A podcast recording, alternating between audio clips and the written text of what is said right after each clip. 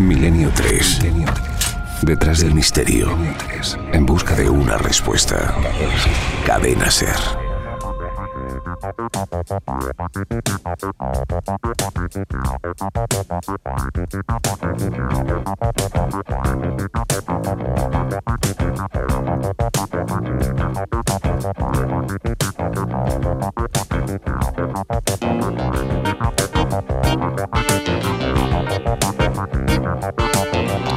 Tres y seis minutos, aquí estamos de nuevo la trupe de Milenio 3, pasándolo muy bien, hablando primero de ese mundo enigmático del Psicomanteum, viajando a una vieja cueva griega donde al parecer se conecta directamente con el Hades o el inframundo, comentando algunas de las noticias insólitas del 2012 que están llegando ya no con cuentagotas, sino directamente a chorros y con chorros de sorpresa realmente, por lo que piensa mucha gente, y terminando con esa crónica de Santiago Camacho que nos sigue dejando pues un poco helados, ¿no? Porque al final el ser humano en general, aunque evidentemente algunos se lo ganan a pulso, pues muestra eso de hombre lobo para el hombre.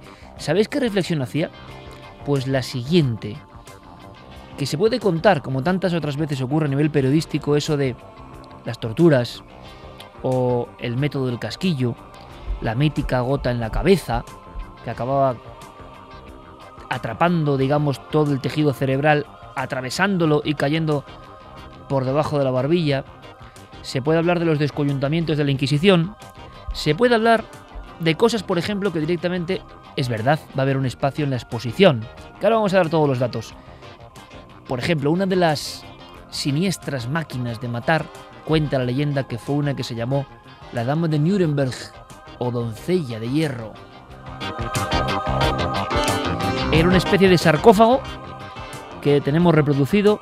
La cara a veces era, para mayor contraste terrible, la de la Virgen María con unos pinchos.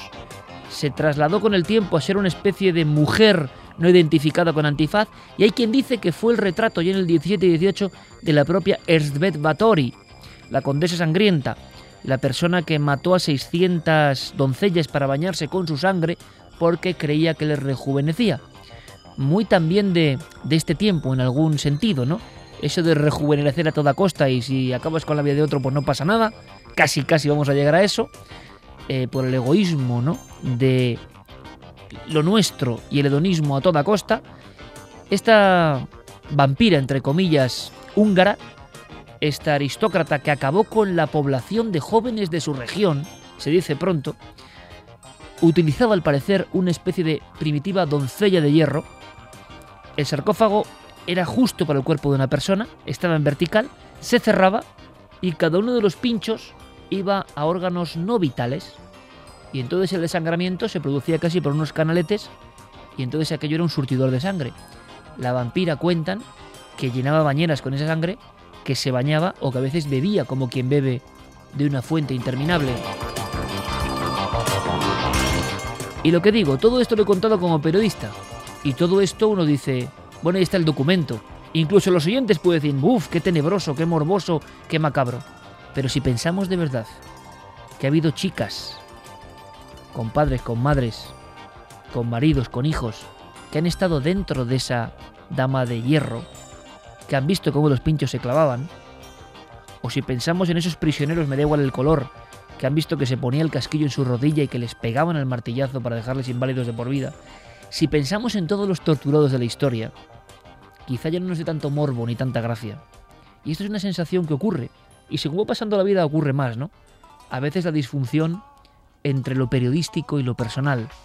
Porque si pensamos en la verdad de lo que a veces contamos, en el profundo dolor, uno a veces no puede sentir más que hastío ante esta especie humana tan diabólica como incomprensible. Es una pena.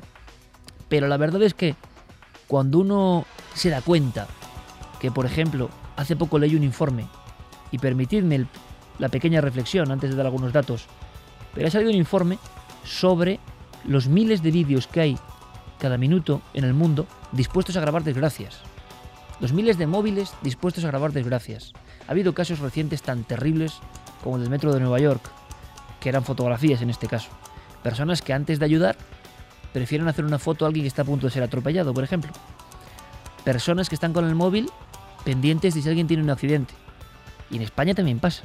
A ese nivel de absurdez hemos llegado, a ese nivel de borriquez mental hemos llegado y nos sentimos orgullosos y se pasan los vídeos para hacerse risas. A eso hemos llegado. El prodigioso ser humano, que sobre todo en el pasado hizo cosas tan grandes, a eso hemos llegado. Y me dirán, hombre, en la red también está todo lo bueno. Hombre, y tanto que está todo lo bueno. Hay posibilidades mágicas. Hay cosas que nunca hubiésemos soñado. Cuando yo era niño nunca hubiese soñado con tener la información que hay ahí a un golpe de clic. ¿Cuántos niños, cuántas niñas, cuántas personas con vocación pueden hacer realidad sus sueños a golpe de ratón si se lo proponen? ¿Cuántas posibilidades para emprendedores? ¿Cuánta capacidad para informarse, para instruirse? Por eso precisamente a mí me revienta y a mí me sobrecoge, más que ningún relato que contemos aquí, que precisamente por cada una de esas páginas que destila amor, que destila comprensión, que destila buenas acciones, que destila solidaridad, que las hay, por cada una de esas hay cien de las otras. Y uno no entiende ni dónde estamos ni en qué país vivimos. Y permitidme que lo diga, porque ha salido un informe que hablaba de eso, ¿no? La cantidad de dispositivos, hacía un cálculo, iba a decir una palabrota ahora mismo, pero haciendo el canelo, grabando a ver si la, la gracia es quien se da un tortazo, ¿no? Eso está muy bien. Ahora, cuando alguien se hace daño, alguien puede morir, uno entiende que lo del culto a la vida se quedó en la prehistoria y en alguna cultura antigua, nada más, ¿no? Y luego no quiero andar en los nuevos estudios muy recientes que hablan del impacto brutal de las imágenes precisamente de asesinatos de descuartizamientos, de sexo absolutamente depravado en los jóvenes y prejóvenes. Pero aquí nadie dice nada. Aquí, por la libertad, todo es posible. Luego cuando llegan los problemas y cuando la gente no sabe, en ocasiones que son bombas de relojería, no sabe relacionarse incluso con el sexo opuesto, o no sabe, por supuesto, ni atisbar lo que es una relación de amor o lo que es el respeto al otro, me da igual, ¿eh? quién, cómo, de qué forma. Pero esas cosas que siempre han existido, ahora se han multiplicado. Lo que nunca había ocurrido en la historia es que estaban a un golpe de ratón y que nadie hiciese nada. Porque a ver quién va a criticar la sacrosanta libertad. Hombre, la libertad está muy bien, absolutamente bien, genial. Pero para infectar el cerebro habrá que poner alguna medida con algunas cosas muy concretas o no. O tampoco se puede decir. O eso es ir en contra de cierta progresía a mí me parece increíble, está pasando. No hablo yo, ¿eh? Hablo de informe científico elaborado por importantísimos psiquiatras europeos que hablan del peligro que se avecina con tanta bomba mental porque hay contenidos que chicos y chicas de 12 años es que no, no pueden asimilar. Y no pasa nada. Y no pasa nada.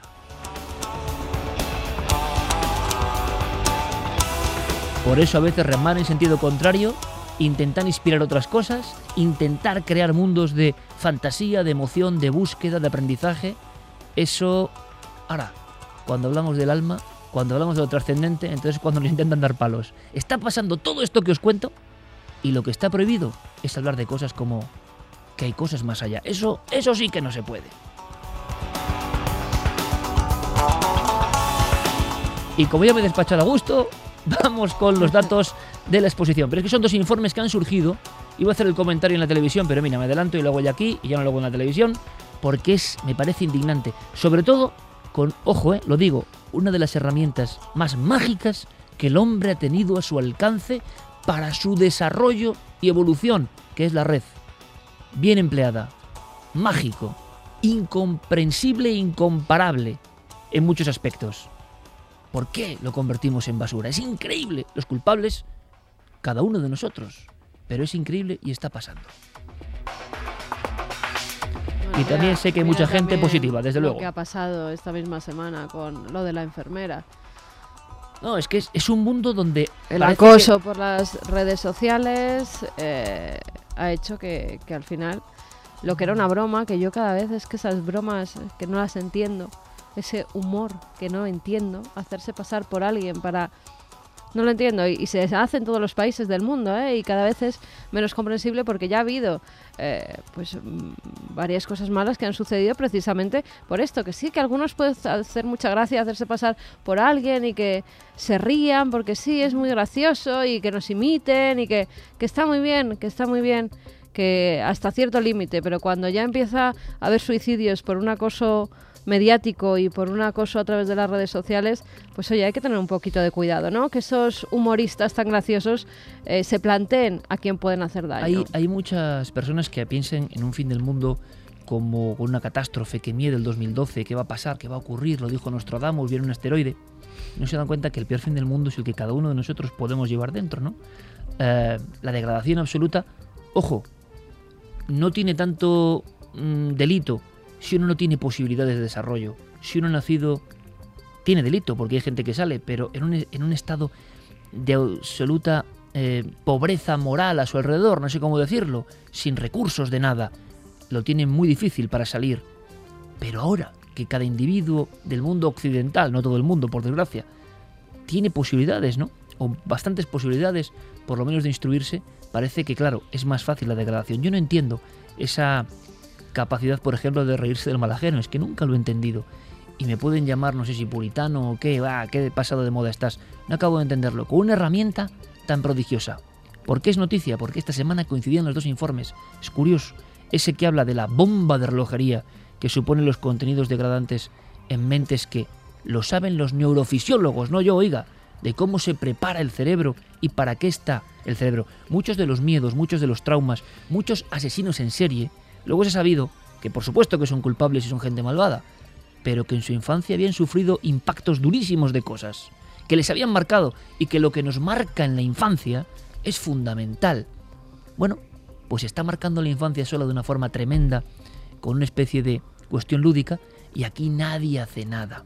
Y por supuesto que Internet además yo pienso que tiene que gozar de esa libertad que es la que la hace mágica también. No se pueden censurar contenidos, pero para los niños es un debate brutal. Bueno, pues es un debate que poca gente tiene. Sí que hay personas que intentan, no sé, hacer algo, pero está la cosa muy difícil y el informe es médico y psiquiátrico, repito. Y el otro, ese, miles de móviles buscando no una buena historia, no aprender algo, no, buscar el, el, el tropiezo y si es accidente mortal mejor. Me deja alucinado, aunque sé que por fortuna, por ejemplo, los milenarios son gente que la inmensa mayoría, si no todos, hacen un uso de la red maravilloso, porque muchas veces son ellos, tengo que decirlo y no es peloteo, los que nos dan pistas, los que nos dan claves, los que nosotros contamos una cosa y gracias a Internet nos dan un dato que nos faltaba. Y eso también hay que decirlo. Datos de esa exposición. Carmen. Pues exposición que va a estar abierta al público el viernes 14, el sábado 15 y el domingo 16 de este mes de diciembre. Va a ser en la calle Hortaleza 63. Es entrada libre y completamente gratuita. Milenio 3 y Cuarto Milenio van a sacar sus piezas, van a llevar a sus integrantes, eso que decía Iker de, pues siempre vamos a estar pululando a alguien del programa por allí, por la exposición. Vais a poder contemplar muchas de las piezas que han salido en el programa, eso que nos pedíais, por favor, hacer Milenio 3 y Cuarto Milenio delante del público. Pues lo vamos a hacer de esa forma esos tres días vais a poder visitar esas estancias, vais a poder ver lo que nosotros vemos en plató, lo que el pequeño equipo que somos, pues eh, cuando hacemos el programa, tenemos la suerte de tener entre nuestras manos. Maravillosos. Por ejemplo, Javi, ¿tu pieza elegida?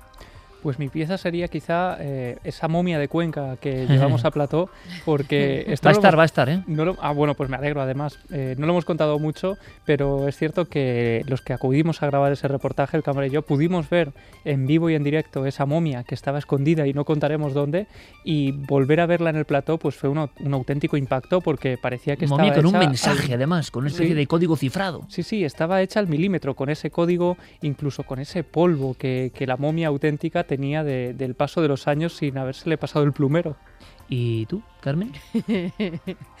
Lo mío es que es un poco heavy. El niño compadrito, mira. El niño compadrito que te bendice o te mata. Exactamente me trae muchos recuerdos de, Perú, de Cuzco y del reportaje que allí grabamos y del niño compadrito verdadero que tuvimos delante nuestra y del que nos hizo Juan Villa, que era idéntico. Cuando llegó al plato, ¿eh? es que era idéntico. Lo había hecho hasta con las piernas que de verdad eh, le filmamos nosotros. Y mira, es uno de los personajes que, me gustan. Sí, a mí me gusta mucho el hombre de Goblequitepe, Tepe, que le llamamos el hombre, del cuello de pico 12.000 años, el gigante de Balicligol, y nos pasó una cosa maravillosa. Y amigos, os cuento todo esto porque todas esas piezas, yo creo que entre 140, 150 van a estar. La exposición no es muy grande, pero sí tiene algo bueno, porque es una exposición, no es un museo. De momento es una exposición. Se puede recorrer eh, relativamente rápidamente. Y por supuesto, viernes, sábado y domingo, nuestra intención es por lo menos hacer una visita guiada. No sabemos las horas, veremos eh, lo que dice la nave nodriza y también va a ser imposible, lo estoy pensando, contar todas las piezas. Yo estoy Mm. ahora escribiendo personalmente los textos de cada pieza y estaba con el niño compadrito y me acordaba de que el niño compadrito, mono o niño, nadie lo sabe, extraña historia, estuvo empardado mucho tiempo en Cuzco, eh, perseguido. Un obispo se atrevió a decir que era un mono, un mono venerado por el pueblo, y a los pocos días el obispo cogió el coche y se despeñó. Desde entonces, cientos de personas acuden a pedir favores a ese niño compadrito, y Juan Letona, cuando nos recibió allí, nos dijo, a la pregunta que yo le hice, ¿el niño compadrito es bueno? Dice, sí, el niño compadrito es siempre bueno. El aspecto de verdad es como un niño extraño o un mono pequeño vestido con extrañas galas. Nos miraba desde su cristal, envuelto en velas, túnicas, tarjetas de niños, pequeños juguetitos de gente que al parecer había sido salvada por el niño compadrito.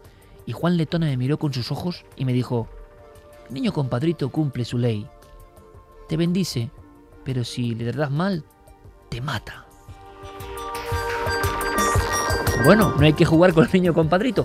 Bueno, para que tengáis algún dato más, habrá una sección que es Museo de lo Insólito. Ahí estará, por ejemplo, otra impresionante, pero muy impresionante. ¿eh? Yo sé esa que le gusta a Noel Calero, porque vio la película en su día del hombre elefante, que es Joseph Merrick, el hombre elefante, copia milimétrica de su cuerpo, ¿no? De su cuerpo, porque es así, hay partes un poco impresionantes. Copia milimétrica que el doctor Moros Peña y el doctor Cabrera cuando lo vieron dijeron, es igual que la del Museo de Londres, Mm. exacta. Eh, ahí habrá un montón de figuras, no os puedo decir más. La España mágica, una zona donde tendremos pues, pues figuras increíbles, desde la mano de gloria que utilizaban las brujas hasta las pinturas maravillosas del Pla de Petracos, por ejemplo, la zona de la morgue, ni os cuento, os imagináis, ¿no? La zona de los vampiros, la zona de luz y sombras, ¿eh? como eh, infierno y cielo mezclados ahí. ¿Os imagináis la zona del 2012? ¿O la zona de los dioses que vinieron del cielo? En fin, todo eso y mucho más. Los horarios, esto es importante. Los horarios son eh, de 11 a 2 de la tarde y de 4 a 9 de la noche. Bueno, pues con todo eso, Hortaleza 63, ya no podemos decirlo más veces. Está preguntando la gente desde fuera de España y desde España.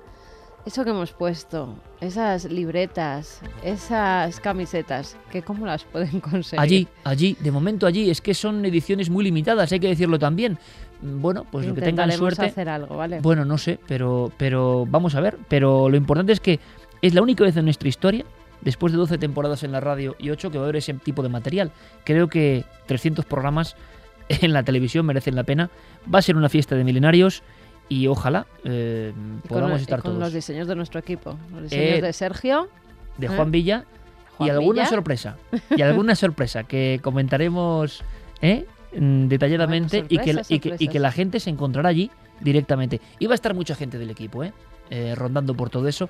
Nos hace mucha ilusión y lo entendéis, estamos exhaustos, exhaustos, porque preparar una exposición eh, de esta forma en tiempo récord es difícil, pero creo que, que os lo merecéis y que nos lo merecemos, ¿no? Nos hace mucha porque, ilusión. Fíjate, a través de las redes, eh, tú te acuerdas de las quedadas de milenarios que se hacían, que pues, una vez al año a lo Sí. mejor quedaban muchos de los oyentes del programa y, y nos veíamos, aunque fuera una vez al año. Pues ahora está viendo gente que está diciendo, bueno, ¿quién va a ir de Asturias por ver si podemos ir juntos? ¿O Genial. quién va a subir desde Sevilla? ¿Y cuánta gente, de se va a toda- conocer? Gente de toda España que va a aprovechar y va a pasar un fin de semana diferente en Madrid viendo la exposición. Lo que sí es cierto es que es un museo único en el mundo, que esas piezas, reproducciones exactas, no están en ningún otro lugar juntas. Y son tesoros para los que nos interesa el misterio y lo desconocido. Nos pregunta si pueden entrar perros. Mm, Eh, creo que no. perros creo que va a ser difícil. Por desgracia, pero no, no, por nosotros, sino por en evidentemente Francia, donde te dejan entrar con el perro a todas claro, partes, pero sino aquí por- me por- parece que no. es el Colegio de Arquitectos. Hortaleza 63 tienen sus normas, pero Corazón de Madrid, días 14, 15 y 16, o sea, la semana que viene, tres días solo, os esperamos. Mensajes. Pues vamos con mensajes. Dicen el niño compadrito, ay Dios.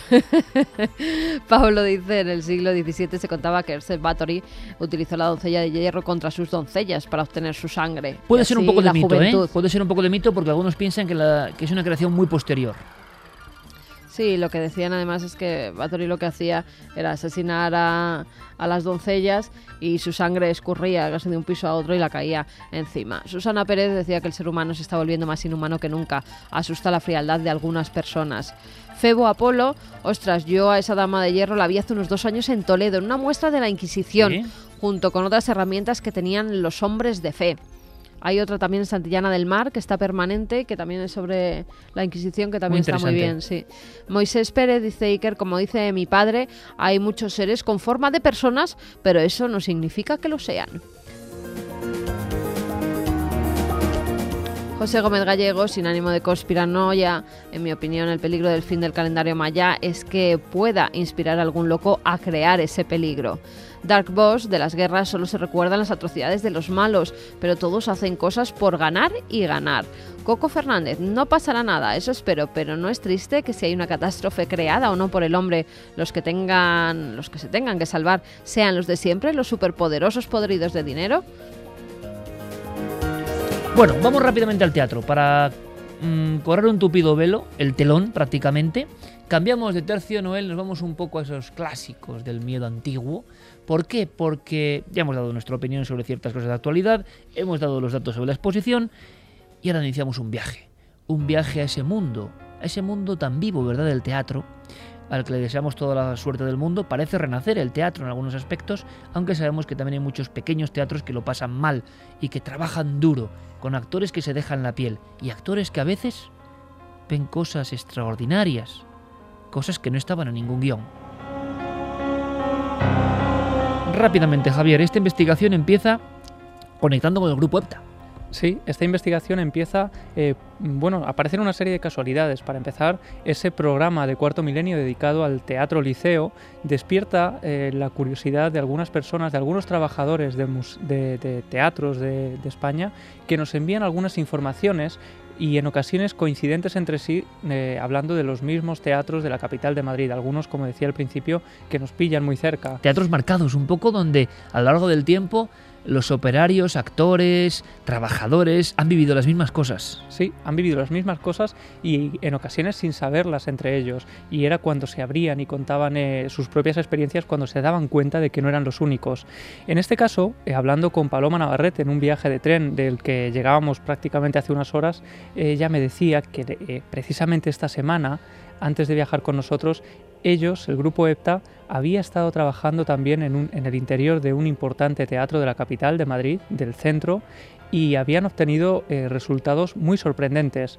Así que eh, inmediatamente nos hemos puest- puesto en contacto con Sol Blanco Soler, la persona que también estuvo allí en ese teatro, y de, de forma excepcional, porque ya sabes que, que, bueno, pues guardan muy No sus contarlo a casos. nadie. Claro, porque en ocasiones les llegan de forma anónima y este era uno de esos casos. Eh, ellos reciben información de que en un teatro están ocurriendo cosas, les piden ayuda, eh, tienen ese permiso, eh, digamos, oficial, pero de alguna forma, y esto es importante, Iker, tienen que entrar allí con el máximo sigilo posible para no levantar la atención de la gente que pasa por la calle. Así que en completa oscuridad ellos van recorriendo el teatro y haciendo una investigación que tendría resultados sorprendentes. En este caso um, teníamos ya conocimiento de que estaban existiendo una serie de fenómenos eh, en un teatro en el centro de Madrid y acudimos, nos dieron la utilización para entrar en, en un momento en que no hubiera pues ni ensayos ni representaciones, nada que pudiera molestar a- ni al público ni a los actores. El teatro mm, a media luz, como nos ocurrió a nosotros, solamente con las luces de emergencia, pues la verdad es que impresionaba. Y luego parece ser que donde ocurrían todas las cosas eran alrededor del escenario, por la parte de atrás, donde hay todo el atrezo, donde hay todas las cuerdas, eh, toda la tramoya, y ahí es donde siempre notaban pasos, ruidos, eh, ocurrían cosas, apagaban y encendían las luces sin que el, el técnico de, de las luces pudiera buscarle una explicación. Es interesante ese detalle al que aludía Sol porque algunas de las personas que nos han escrito y en muchos otros casos de teatros que repasaremos ahora, se habla de fenómenos extraños, especialmente en la zona de bastidores, de tramoya y casi nunca en la zona del patio de butacas o en el escenario. Es algo que coincide a lo largo de estos testimonios.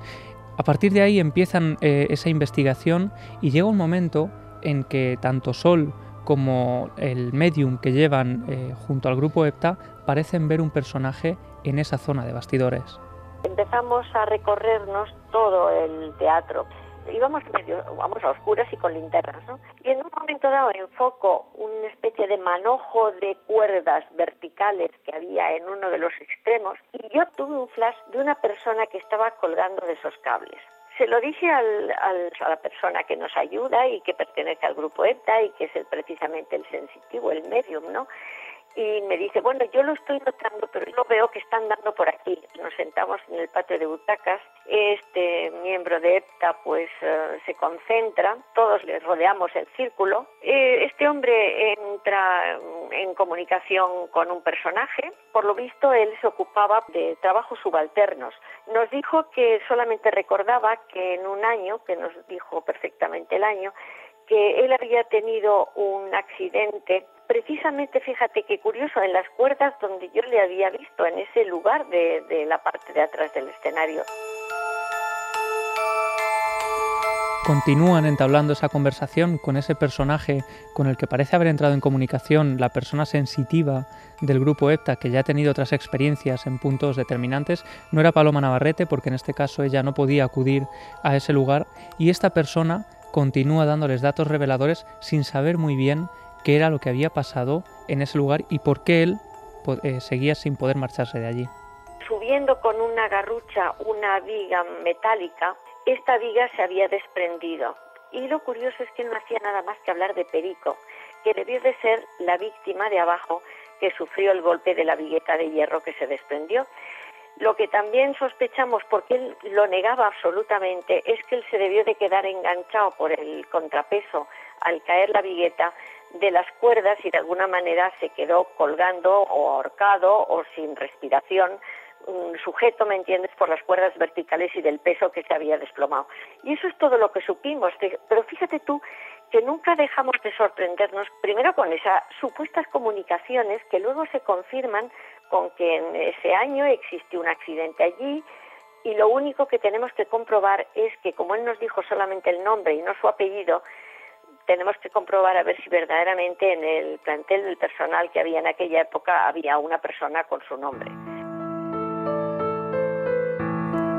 3 y 33, el grupo EPTA, que es gente veterana, aunque también tienen algún integrante eh, recién llegado prácticamente a estas lides, pero eh, puede gustar más, puede gustar menos, puede tener más simpatizantes, menos, pero que nadie les quite el entusiasmo. ¿eh? Está clarísimo que les encanta lo que hacen, que son un grupo multidisciplinar y que, y Javier Pérez Campos puede dar fe de ello y nosotros también, personas como Paloma Navarrete, por ejemplo a mí, que yo no creo en la evidencia, lo he dicho mil veces, no creo en la evidencia, creo en los... No, no creo en los videntes, perdón, creo en la evidencia, pero en los videntes que ven todo el rato no, me parece sorprendente. No creo en el ser humano que domina la fuerza extraña esa. Creo que eso es poderoso y juega con nosotros como quiera, pero que sí de vez en cuando se puede ver. Lo he dicho mil veces, la madre al hijo, que está sufriendo un dolor, el hermano con su hermano, pero alguien todo el rato, ahora, tengo que tragarme mis palabras en ocasiones con gente muy excepcional y creo que en mi vida he conocido un par de personas de este nivel que a veces muchas aciertan de una forma incomprensible. Javier también lo ha comprobado, nuestro compañero Carlos Largo también lo han comprobado. Eh, en fin, hay personas que parece que tienen ese don. Parece incomprensible todo esto, pero ocurre. Y resulta que yendo de teatro en teatro y sin salir de Madrid nos hemos dado cuenta que hay todo un mapa de historias asombrosas. Yo recuerdo hacia el año 90, fíjate si ha llovido, Javier, ¿eh? se ha llovido, tú tenías un año. Cuando tú tenías un año, a mí me llegaba el caso de Joaquín, eh, bueno, le llegaba un compañero realmente, em, de alguien que en el teatro Calderón se puede decir, en este caso, porque es un caso ya antiguo, escuchaban, estaban preocupados, era una época un poco decrépita de la zona y del propio teatro, por lo que parece, y escuchaban, eh, y fue una cosa intramuros un poco, como una armadura que andaba, pum, y se paraba en cierto momento. como un caballero que andaba y de repente se paraba. Eh, bueno, ahí se quedó. Sí, más o menos de esta forma, Noel.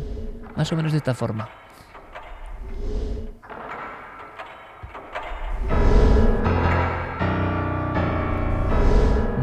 Nunca, una música ha acompañado en el momento exacto mejor a una descripción, ¿no? Estabais viendo casi al hombre, ¿no? Estabais viendo esa especie de Quijote de otro tiempo avanzando por un subterráneo del teatro.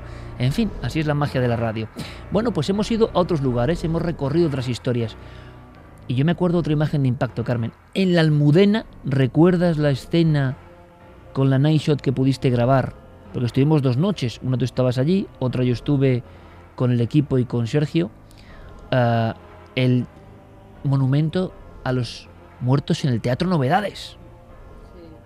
Impresionaba además. eh, si no recuerdo mal, era un monumento que por sus cuatro caras tenía los nombres de todos los que fallecieron en el Teatro Novedades. Y había una placa que lo decía, eh, por todas las víctimas que se quemaron, que fallecieron, que murieron. Impresionaba, impresionaba mucho porque se alzaba dentro de la zona ya que se quedaba un poco antigua de las lápidas, que algunas de ellas pues estaban ya rotas, eran Muchas chiquititas, la mayoría de ellas eh, en el suelo estaban casi imperceptibles, algunas llenas de matojos, y entre ellas se alzaba esta que era realmente espectacular, por alta, por grande, en conmemoración a esa gente que allí perdió la vida. Y sí que impresionaba. Cuando yo llegué a ese lugar, además recuerdo que iba con la linterna iba viendo otra cosa. Había visto al final una especie de llamarada. Eran unas velas que había en una de las tumbas y yo iba directa hacia esas velas. No había visto eh, el monumento a, a los fallecidos en el Teatro Novedades. Y cuando iba pasando entre las tumbas, entre las lápidas, de repente eh, me enfocó la, la linterna hacia un gran monolito de piedra blanco que era este monumento. Y dije, esto tan grande aquí, ¿por qué? Y ya cuando empecé a leer la inscripción que había se me pusieron los pelos de punta realmente, porque además recordaba lo que había pasado en el teatro y cómo la gente, eh, las crónicas de la época, habían intentado salir, no habían podido, la gente se pisaba, entró el pánico y muchos murieron por eso. Y se contaba, y se contó durante mucho tiempo, la presencia del fantasma de alguien que cojeaba. Y directamente el cronista oficial de la villa, Ángel del Río, nos contó en Cuarto Milenio el porqué de esta historia. Surge también después eh, una especie de leyenda que se llama el cojo del novedades. ¿Quién era el cojo del novedades? Pues para parecer un fantasma que eh, paseaba por las noches y hasta el amanecer de alguna manera es como dándose golpes de pecho arrepentido. Y es que uno de los espectadores que salió huyendo era cojo llevaba una muleta y al caerse la muleta quedó atravesada en la puerta de salida y ahí se produjo un bloqueo donde perecieron la mayoría de, de los, de los eh, espectadores. Historia de los teatros de Madrid. Y Javier, como siempre, tirando del hilo, aparte de los testimonios que le han ido llegando, ha encontrado otra historia que tiene que ver con huesos que me ha dejado un poco helado también, ¿no? No la conocía. Es una historia un poco extraña también y que eh, de alguna forma tiene eh, ese personaje eh, prototipo ¿no? que, ha vivido y que ha estado relacionado directamente con el teatro y que se aparece con nombres y apellidos. Durante años, los trabajadores del Teatro Lara de Madrid, el que durante mucho tiempo fue conocido como la Bombonera, construido en torno al año 1879, eh, en, ese, en ese escenario, pues durante muchas funciones actuó una, una conocida eh, actriz de, Argentina del siglo XIX, eh, Lola Membrides, y ella estaba muy relacionada con ese, con ese lugar porque durante años pasó allí eh, bastantes horas al día. ¿no? Cuando ella falleció, decían y seguían diciendo los trabajadores del hotel, o sea, de ese, de ese teatro, que aún seguían escuchando su voz saliendo de su camerino, como si estuviera entonando aún alguna de las canciones que ella ensayaba horas antes de la función, decían que escuchaban sus pasos, que había días en los que estaba especialmente revuelta incluso y parecía que golpeaba con fuerza la puerta de ese camerino. Algunos eh, actores incluso pidieron eh, otro camerino que no fuera aquel. Y en un momento determinado, cuando se estaba representando en ese teatro del de, Teatro Lara la representación de Días de Vino y Rosas, se les ocurrió a los directores hacer una exposición fotográfica en el mismo hall del teatro titulado El fin de la carne en esa exposición se mostraban fotografías de, esqueletos y de cráneos y huesos de diferentes tipos de animales y parece ser que coincidiendo con ese mismo periodo en que estuvo activa esa exposición, eh, pues parecía que los fenómenos estaban especialmente violentos. Las puertas se abrían y se cerraban solas, las luces del teatro se apagaban y encendían eh, cuando les venía prácticamente en gana. Muchos miembros empezaron a sentirse especialmente agotados, muy mal cuando pasaban por determinadas zonas del teatro y especialmente por la zona del camerino que, estuvo habitado durante años por Lola Membrides. Nadie sabía por qué y a qué debía eh, pues de, verse todo esto hasta que de pronto alguien se da cuenta de un detalle que parece otorgar a esta historia pues eh, cierta trascendencia. Y es que la única fotografía dedicada al esqueleto de un cuerpo humano llevaba un nombre muy concreto. Era Lola Membrides.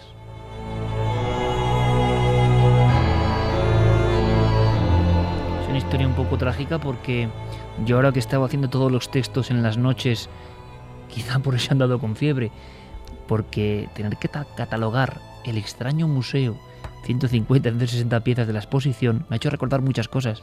He tenido que catalogar las historias tremendas de esqueletos o de teratología, monstruos animales o monstruos humanos.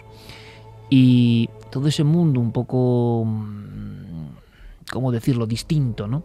Aquí se junta teatro, mundo fantasmagórico y encima exposición de huesos. O sea, es que ya no sé qué más puede ocurrir. Bueno, y es que este teatro, además, en el parece ser que en el escenario principal tiene una trampilla, como esas trampillas que vemos, por ejemplo, en, en esa mítica fantasma de la ópera, ¿no? Pues en este caso esa trampilla parece ser que comunica a través de una escalera de piedra, una vieja escalera que lleva un pasillo muy frío y polvoriento. Es un conducto que atraviesa una pequeña parte de Madrid con el convento San Plácido en la calle del Pez, que se encuentra al lado de este teatro y que durante años, durante la Guerra Civil Española, fue utilizado como refugio y también como forma de escapar de ese lugar. Y eso es lo interesante, pues que muchos teatros de, de la zona y del centro de Madrid tienen a sus espaldas una gran carga histórica que en ocasiones parece estar relacionada con los fenómenos que allí se viven. Nos hablaban, por ejemplo, también de dos teatros del centro, muy céntricos de Madrid, donde eh, aparecían todo tipo de, de personajes, hablaban de un anciano que cruzaba los camerinos de una zona a otra y ese lugar precisamente había sido un antiguo convento que sufrió un grave incendio en el, en el año 1931 que ocasionó que incluso tuviera que volver a levantarse por completo lo que fue el teatro posteriormente, porque eso, ese convento ya eh, no volvió a reconstruirse. Y si seguimos un poco eh, analizando algunos de estos lugares, por ejemplo, tenemos el caso del Teatro Las Aguas. Allí también se aparece un personaje muy concreto que ya no solo han visto personajes, eh, personas que trabajan en el teatro, sino miembros del público y espectadores que han llegado a confundirlo con algún personaje que estaba realizando alguna obra teatral por allí y que sin embargo no tenía nada que ver con la ambientación. ¿no?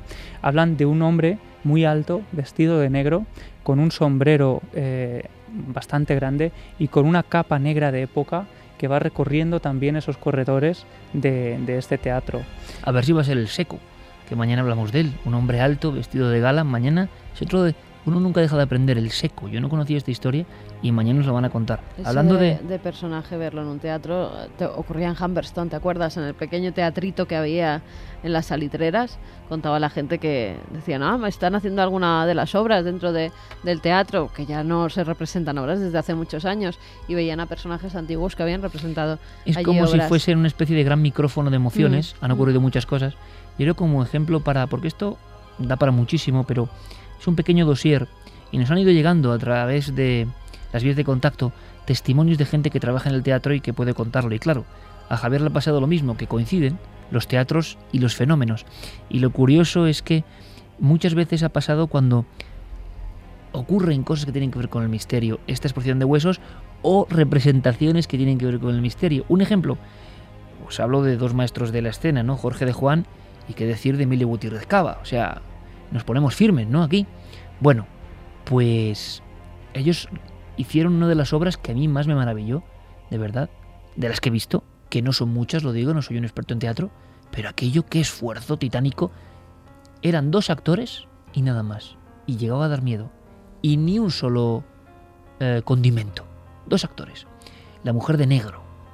Bueno, pues se metieron tanto en la historia en la historia de un fantasma, de un supuesto fantasma que se aparecía, que empezaron a pasar cosas en el teatro y no solo en el teatro. A veces el misterio persigue a los artistas hasta su propio domicilio. Lo contaban así en Cuarto Milenio. Nosotros llevamos 600 representaciones ya y pico de la, de la mujer de negro y aquí en concreto nos han pasado muchas cosas. O sea, desde lesiones que hemos tenido, Emilio, Emilio una de las lesiones más graves que ha tenido en su vida ha sido con esta función, yo me caí a un foso de 3 metros y medio.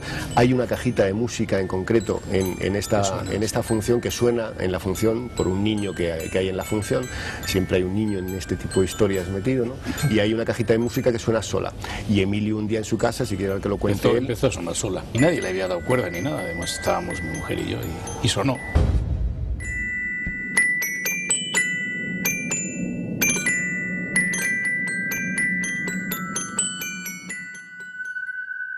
Hablaban además estos dos maestros de Malfario, ¿no? O de un lugar donde parece que se concentran especialmente este tipo de accidentes. Y ese también es otro detalle bastante curioso que se repite en otros lugares. Parece que nos hablan de fenómenos paranormales en unos teatros muy concretos, pero donde la cosa se queda ahí. Y esto es de mala suerte, ¿no? Claro, coinciden este tipo de, de hechos de, bueno, pues de concentración de accidentes como si tuvieran efectivamente un malfario eh, Bueno, especial. mira, tocamos madera, ¿eh? Para todo el equipo y para los oyentes. Vamos rápidamente con el Créalo o no, que además este episodio esta semana ha batido récords. ¿Por qué? Lo vamos a ver rápidamente. Ya llega Diego Marañón.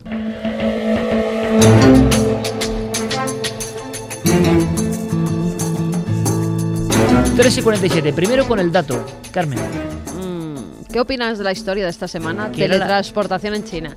Un cruce, un coche que pasaba, una moto, parecía que se iba a dar un golpe, que se iba a estampar contra la moto, pero de repente como un ángel venido de la nada en un flashazo, lo coge, lo salva y luego lo vuelve a poner. Pues que es falso. El 86,2% opina la gente que es falso y verdadero un 13,8% nada más. Récord del mundo, plusmarquista mundial, en este caso de historia falsa. Diego Marañón, buenas noches. Hola compañero de virus, ¿qué tal? ah, también estás azotado por ese misterio, que son misteriosos de verdad, ¿eh? Eso que estáis alejados uno de otro, Sí, ¿eh? Que pero, es que oye, son poco a poco vamos cayendo todos. En fin, eh, Caemos, que caemos. te sea leve, compañero. Igualmente. Eh, vamos a ver, ¿tiene sentido? Tiene sentido relativamente. Te puedo adelantar, Iker, que hemos cabreado bastante a la gente. ¿Ah, No, sí? no lo puedo entender. Esta semana ha sido, nos acusan de difundir noticias falsas, pero quiero recordar que estamos en Créalo, ¿no? En esta parte del programa. Tiene que haber noticias falsas necesariamente, Claro, lógicamente. Pero no, no, hay gente que más papista que el papa. Efectivamente, bueno, pues efectivamente se trataba por esta vez, la gente tiene toda la razón, se trata de una historia falsa. Una vez más recurrimos al marketing viral, en este caso de un videojuego que se llama Dragon Totem Girl, la chica del tótem del dragón. Y bueno, el ángel, el supuesto ángel salvador de esta persona que se acercaba tan peligrosamente a ese cruce, es la protagonista de este videojuego.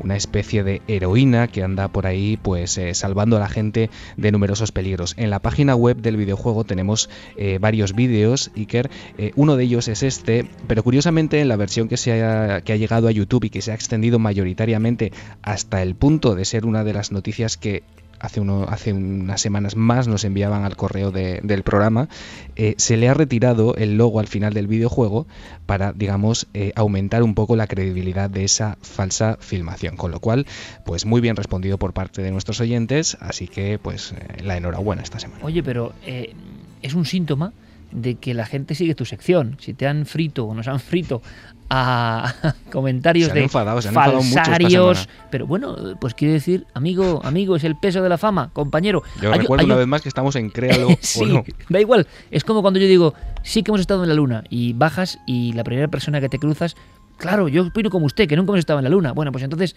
¿qué vas a hacer? O sea, es que cada uno entiende lo que quiere entender muchas De veces. ¿no? todas formas, mil gracias por esa participación Claro, esta semana. eso es lo importante. Más enfadados o menos, quizá esta semana esté menos enfadados. A mí me cuentan un créalo o no, que luego te lo digo al final. Vale. Eh, un cadáver bajo la cama es una de las historias clásicas del terror, ¿no? De leyenda urbana, ¿no? Tocar la mano y que esté el cadáver, ¿no? Sí, efectivamente. Yo no sé si a ti te ha pasado alguna vez. Yo, a, a ti que me gusta sacarte cosas porque como siempre te preguntan cuál es tu libro favorito, qué cosas te da miedo, yo me voy a preguntas más raras. Sí, sí. Por ejemplo, ¿tú alguna vez has notado algo raro en una habitación de hotel donde te has quedado? Sí, sí, sí, sí, sí. Hmm, eh, y olor, olor, olor extraño. No. Un olor- extraño olor, como aquella extraña piel de Chicho. De Chicho Serrador. Un extraño. Un extraño olor a quizá a cadaverina, algo parecido no, a no, esto. eso no, hemos ¿verdad? llegado, eso no hemos llegado. No me digas que eso ha pasado. No, no, yo no te lo voy a decir. Si Ah. acaso te lo diré dentro de siete días. Yo de momento te lo planteo.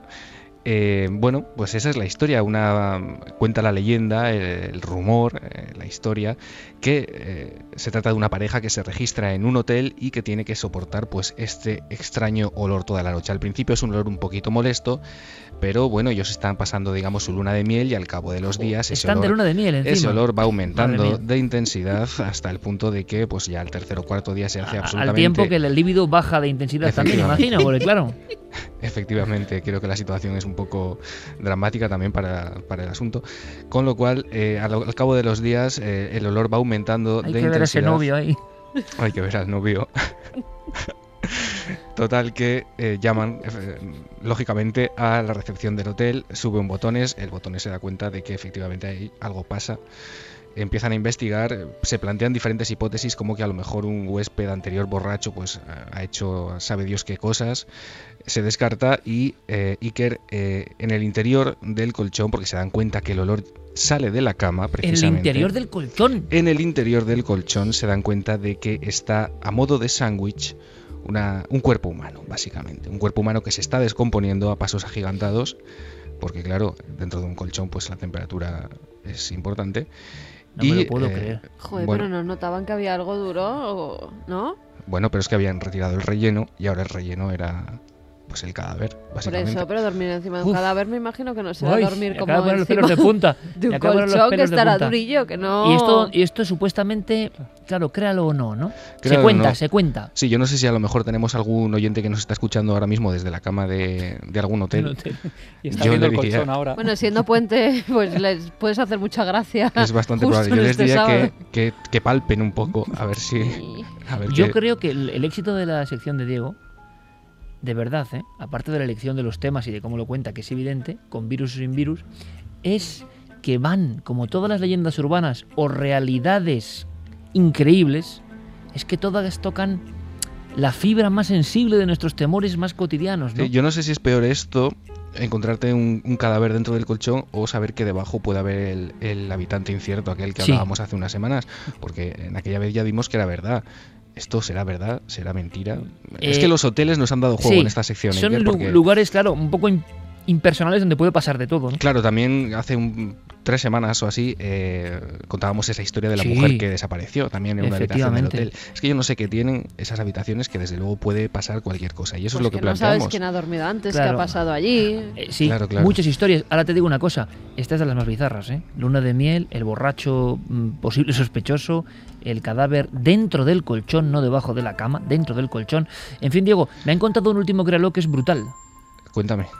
Que Diego Marañón se va a aparecer en la exposición. Diego Marañón, ¿no? Diego Marañón tiene que sortear mil y un peligros para estar el Por sábado eso, y por pero eso, lo intentará. por eso es un reto y la gente está, créalo o no, estará expectante. Yo creo que más que las piezas, más que nuestras charlas, más- llegará ¿Tú Diego sabes- Marañón. Tú sabes lo que decía en la cabecera del coche fantástico, eso de Diego Marañón es un hombre que no existe en un mundo Sí, lleno de peligros. sí, pues esto, sí, esto sí, es exactamente lo que va a pasar. sí. Hay que hacer un día sobre si Michael Knight, pero el, el del coche fantástico, existió de verdad o no. Bueno, compañero, un abrazo muy fuerte. Recupérate de verdad, que te queremos ver en la exposición. Un abrazo grande. Hasta la semana que viene, Iker.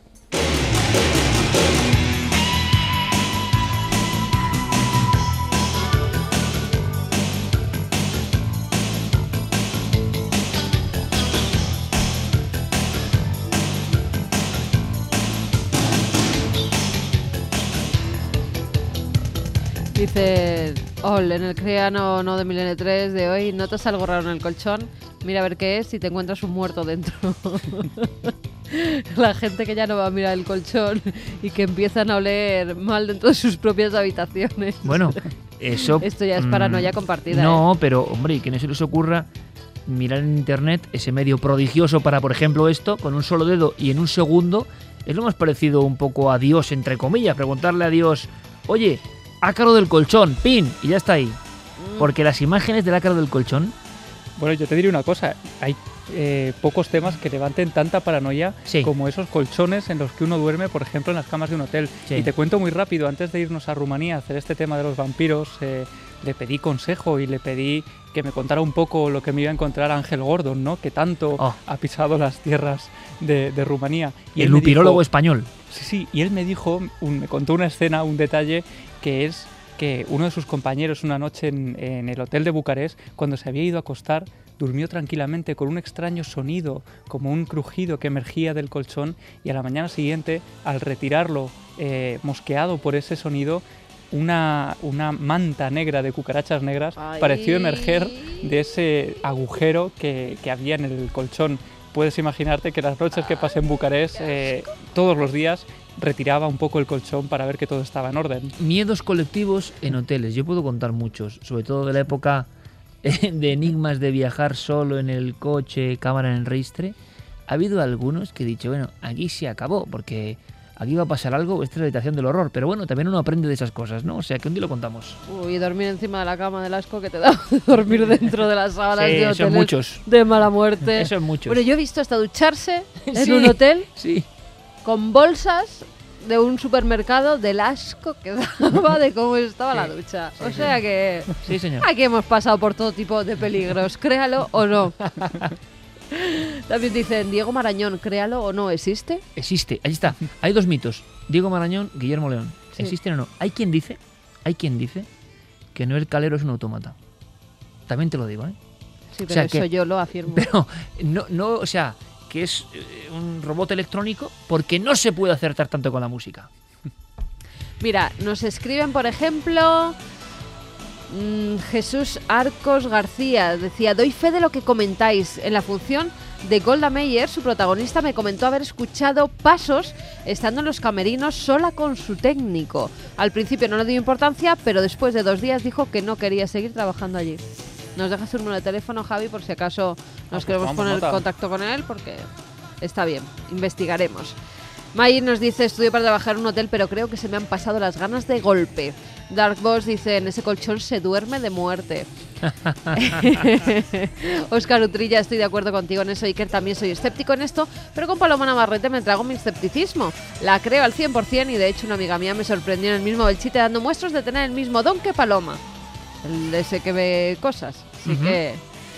Juan José de. Sevilla nos dice, sin duda, un tour por España de la exposición. Estaría genial. Lástima que me pille tan lejos. Saludos milenarios. Silian, que los teatros han estado muchísimas veces asociados a sucesos extraños, supongo que es debido a la cantidad de tragedias ocurridas. Bueno, tragedias incluso en directo, ¿no? Eh, como aquel famoso caso que trajo Paco Pérez Caballero y Alberto Cerezuela del Teatro de Almería, que empiezan todos los fenómenos con una muerte en vivo por celos, eh, donde muere una de las actrices en, digamos, en todo el escenario. Sí, es verdad. Hay muchas tragedias además en los teatros, porque como hay mucho que cambiar de escenarios y de tal. Desde Bolivia, Juan Antonio Sanz, que nos desea lo mejor para la exposición. Que dice que a ver si el tour se hace no, Internacional ya, ¿no? no solo por España, que sea bueno, internacional. pues no lo sé, porque de momento va a ser solo ahí, pero figuras bolivianas como la Puerta de Tiahuanaco o el monolito Bennett, esa especie de extraterrestre venido de algún lugar del tiempo y el espacio, van a estar. Compañeros, se acaba el tiempo. Milenio 3 se termina por esta semana. Ha sido como siempre un placer. Espero veros mañana en Cuarto Milenio, por supuesto, y en esa exposición que vamos a hacer con todo el cariño para todos vosotros. Lo decíamos, los que aún tenéis un poco alma de niños, no habéis perdido la capacidad de soñar y queréis encontraros y casi palpar tantas y tantas creaciones artesanales. Eso es importante. Ahí no hay nada de alguna forma industrial. Todo es artesanal y por eso ya yo creo que merece mucho la pena. Noel Calero, compañero, muchísimas gracias. A Fermín Agustín le mandamos un abrazo. Parece esta la semana de los virus porque se ha tenido que ir rápidamente porque estaba el pobre hecho polvo. Le deseamos se lo mejor. cuide. Javi, hasta mañana. Nos vemos mañana. Carmen, hasta mañana. Hasta mañana y nos vemos también en la exposición. Eh, viernes, sábado, domingo. Os esperamos.